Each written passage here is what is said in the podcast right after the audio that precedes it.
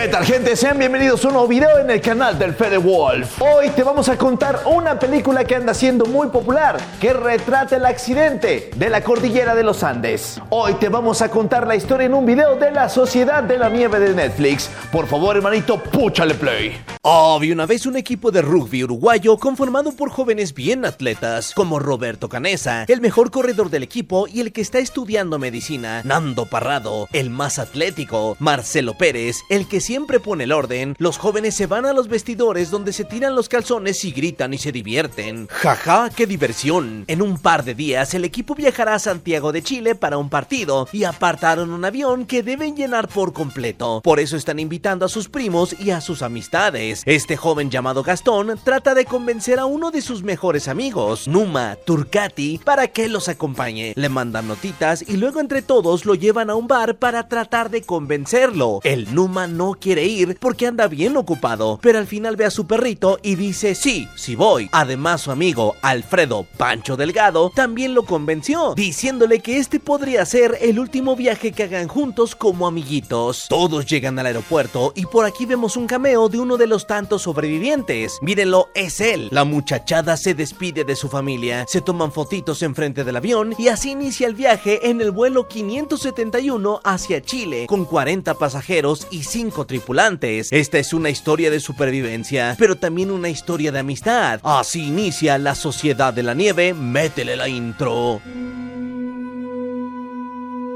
el equipo comienza a sobrevolar la cordillera de los Andes mientras siguen tomándose fotitos, riendo y jugando. Lo malo es que comienzan a sentirse turbulencias, una más grande que la otra. Todos comienzan a asustarse porque el avión no deja de sacudirse. Cuando la niebla se dispersa, los pilotos se van a recontracagar al ver la inmensidad de la montaña frente a ellos. Al parecer se calculó mal por dónde atravesarían la cordillera. Intentan con el alma subir para evitar la montaña y entonces...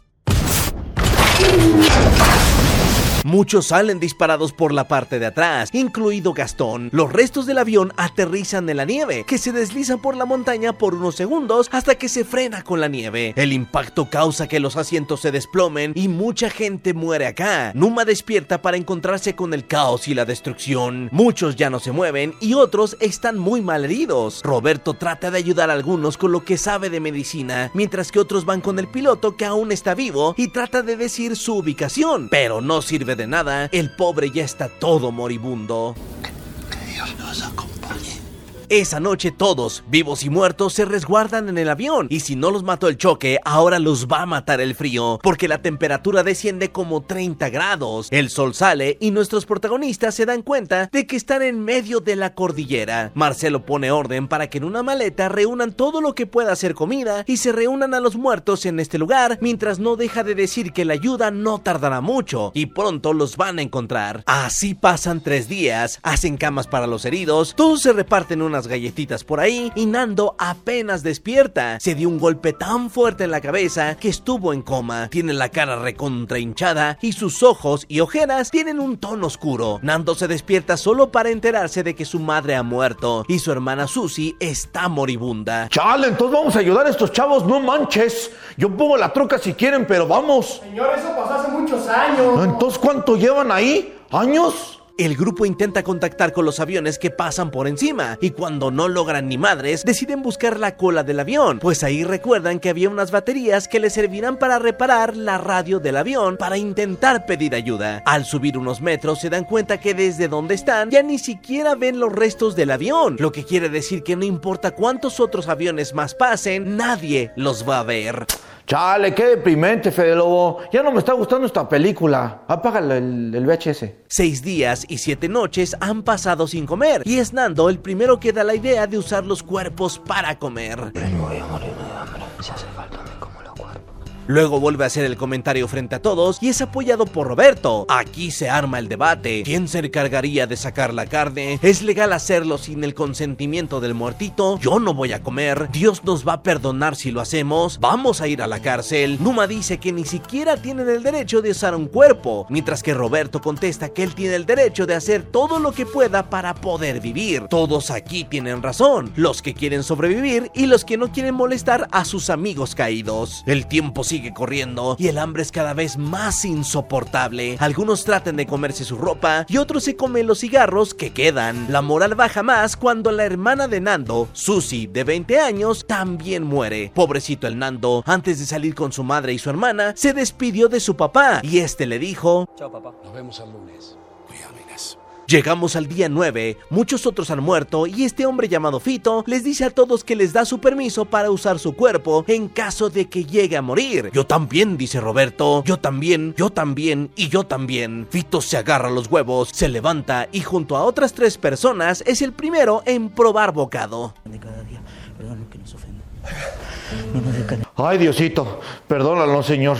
Ellos por hacerlo y nosotros por verlo. Uno a uno se van levantando para buscar comida. Son muy pocos los que no se levantan, entre ellos Numa, esta mujer llamada Liliana y su esposo Javier. A partir de este punto, los primos Fito y Daniel son los encargados de sacar la carne y repartirla, alejados de los demás para que no se vuelvan locos y ni sepan a quién están consumiendo. Pancho le vuelve a insistir al Numa que coma. Con un poquito de nieve es más fácil, así le dijo. Ya te dije que no, dice el Numa. ¡Hijo de su madre! La conversación conversación se interrumpe por los gritos de los demás, que han logrado hacer funcionar una radio y se están enterando por las noticias de que la búsqueda del avión uruguayo ha finalizado. Todos gritan y lloran, y Marcelo les pide perdón a todos, pues todo este tiempo siempre mantuvo la esperanza de que la ayuda no iba a tardar. Por favor, les dice, si una última cosa quiero pedirles es que coman. Numa junto a estos dos hombres llamados Gustavo y Maspons se animan a buscar la cola del avión, encontrando el cuerpo de Gastón en la nieve, que al inicio del choque salió disparado por detrás. También encuentran un par de cuerpos más. Camino que camino, avanzo que avanzo, escalo que escalo. A nuestros héroes los alcanza la noche y de puro milagro sobreviven. Nando le dice a Numa que seguramente en el oeste se encuentra Chile y le vuelve a insistir que coma. Lo pienso que lo pienso, miro que miro, me animo que me animo. Numa por fin prueba bocado, mastica solo dos o tres veces y se obliga a tragar. Entonces avergonzado se pone a llorar.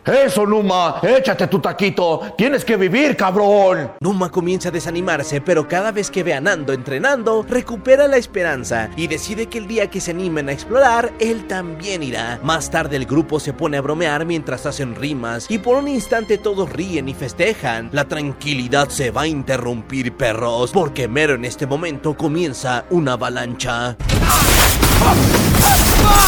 Todos quedan enterrados en la nieve y como pueden comienzan a salir. Algunos otros no lo logran y terminan asfixiados. ¡Hijo de su madre! Otra vez. Una segunda avalancha los vuelve a sepultar y otra y otra. Liliana, la esposa de Javier, ha muerto. También Marcelo y otras seis personas más. Nuestros protagonistas ya llevan varios días sepultados, escuchando avalancha tras avalancha que los hunde cada vez más. Pinche montaña culera. Ellos no te hicieron nada. Estaban todos divertidos El grupo comienza a tener hambre y Roberto se arma de valor, pues no quiere que todo el esfuerzo que han hecho sea en vano. Así que ahí enfrente de todos comienza a usar un cuerpo. Ya estoy hasta la madre, dice el Numa, que toma un palo y se pone a darle de chingadazos a una ventana. ¡Mocos! Un vidrio le cortó la pierna, pero nuestro héroe no se da por vencido y sigue picando y picando hacia arriba, encontrando por fin una salida. ¡Ah! Decimos todos. Abajo la nieve vive el rugby. La esperanza regresa al grupo y comienzan a acabar para sacar el avión de la nieve. Este tipo, llamado Arturo, se pone a platicar con Numa, a quien le dice que cree en Dios, pero no en el que vemos en la iglesia o en la religión. Él cree en el Dios que tiene Roberto en la cabeza cuando lo ayuda con sus heridas, en el Dios que tiene Nando en las piernas para salir a entrenar, en las manos de Daniel cuando corta la carne y Fito cuando la reparte.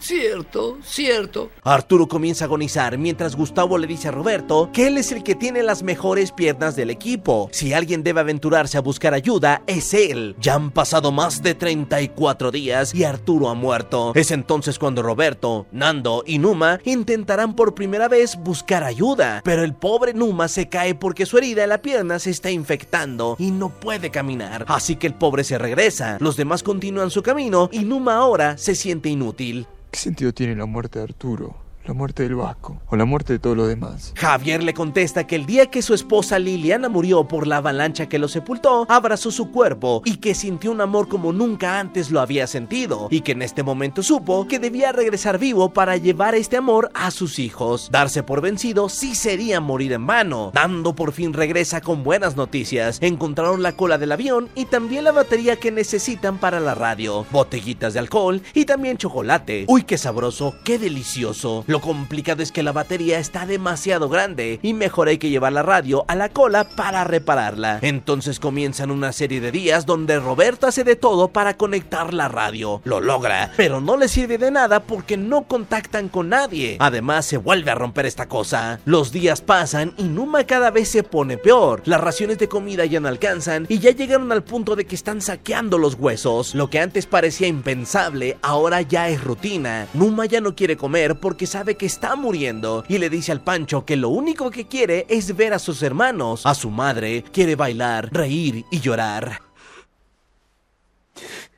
No te agüites, Numa. Yo quiero darte un abrazo, cabrón. Te mando un abrazo allá donde estés. Las cosas no van nada bien. La radio ha quedado arruinada, pero al menos Nando y los demás encontraron una tela especial con lo que podrían hacer una bolsa para dormir en la montaña, en caso de que se animen a explorar más allá. Numa comienza a despedirse de Nando. Sabe que no va a volver, así que les da a sus amigos el permiso para usar su cuerpo. Pero lo que lo hace muy feliz es saber que sus amigos sí lo van a lograr. Numa comienza a agonizar y al poco tiempo, el mejor amigo de esta historia, aquel que hizo todo lo que pudo para ayudar, Numa Turcati, muere el 11 de diciembre de 1972.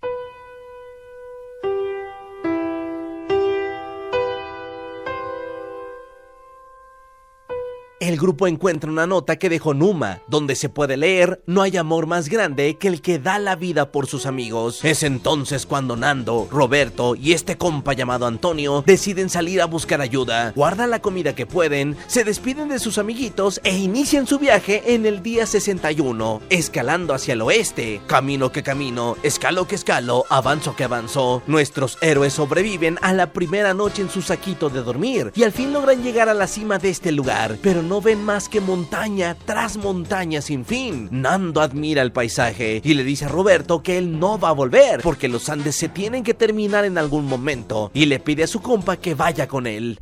Me está pidiendo que muera contigo. Los tres acuerdan que Antonio se regrese para que la comida les dure un poquito más, mientras que Roberto y Nando siguen caminando y caminando y caminando y caminando. Por fin llegan a un río donde toman un poco de agua y se lavan la cara. Y entonces el milagro ocurre, porque los encuentra un arriero llamado Sergio Catalán. Con unas piedritas y unas notitas, los dos se las arreglan para contarle toda la situación. Sonrío que sonrío y como que como. Los medios y la gente llegan con los sobrevivientes y así los que quedan en los restos del avión escuchan por la radio que sus amigos ya fueron encontrados. Emocionados se lavan los dientes, se peinan y empacan lo que pueden. Los sobrevivientes del accidente fueron los siguientes: Roberto Canesa, Gustavo Servino, Eduardo Strauch, Álvaro Manguino, Fernando Parrado, Antonio Vicentín, Pedro Algorta, Alfredo Delgado, Roy Harley, José Luis Inciarte, Ramón Isabela, Javier Metol, Carlitos Miguel Páez, Roberto François, Daniel Fernández, Adolfo Strauch. Los nombres los repasa este señor llamado Carlos Páez, uno de los sobrevivientes en la vida real. Este señor tiene una plática muy interesante con Jordi Wild, donde platica su experiencia y nos deja mensajes muy valiosos. Empieza por hacer lo necesario,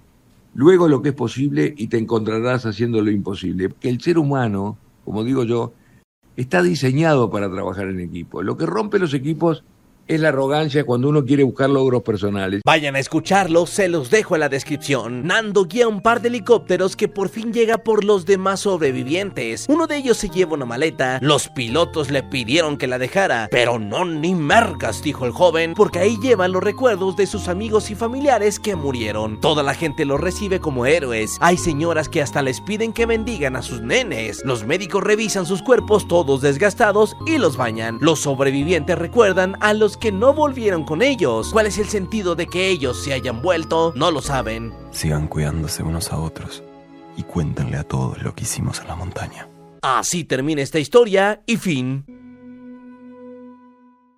Y bueno gente, hasta que dejamos la historia en un video de la Sociedad de la Nieve. Peliculón, vayan a verlo a Netflix. Yo me despido mi gente, nos vemos en el próximo episodio de este canal. Recuerda que acá abajo te dejo mis redes sociales, que el TikTok, que el X, que el Facebook, que el Instagram, etcétera, etcétera. Recuerden que tenemos un podcast llamado La Pensión, que este añito va a tu ciudad. El show de la pensión en Querétaro, Toluca, Guadalajara ya está disponible para que compres tu boletito. Te lo dejo acá en la descripción. Nos vemos en el siguiente video amigos. Muchas gracias. Bye.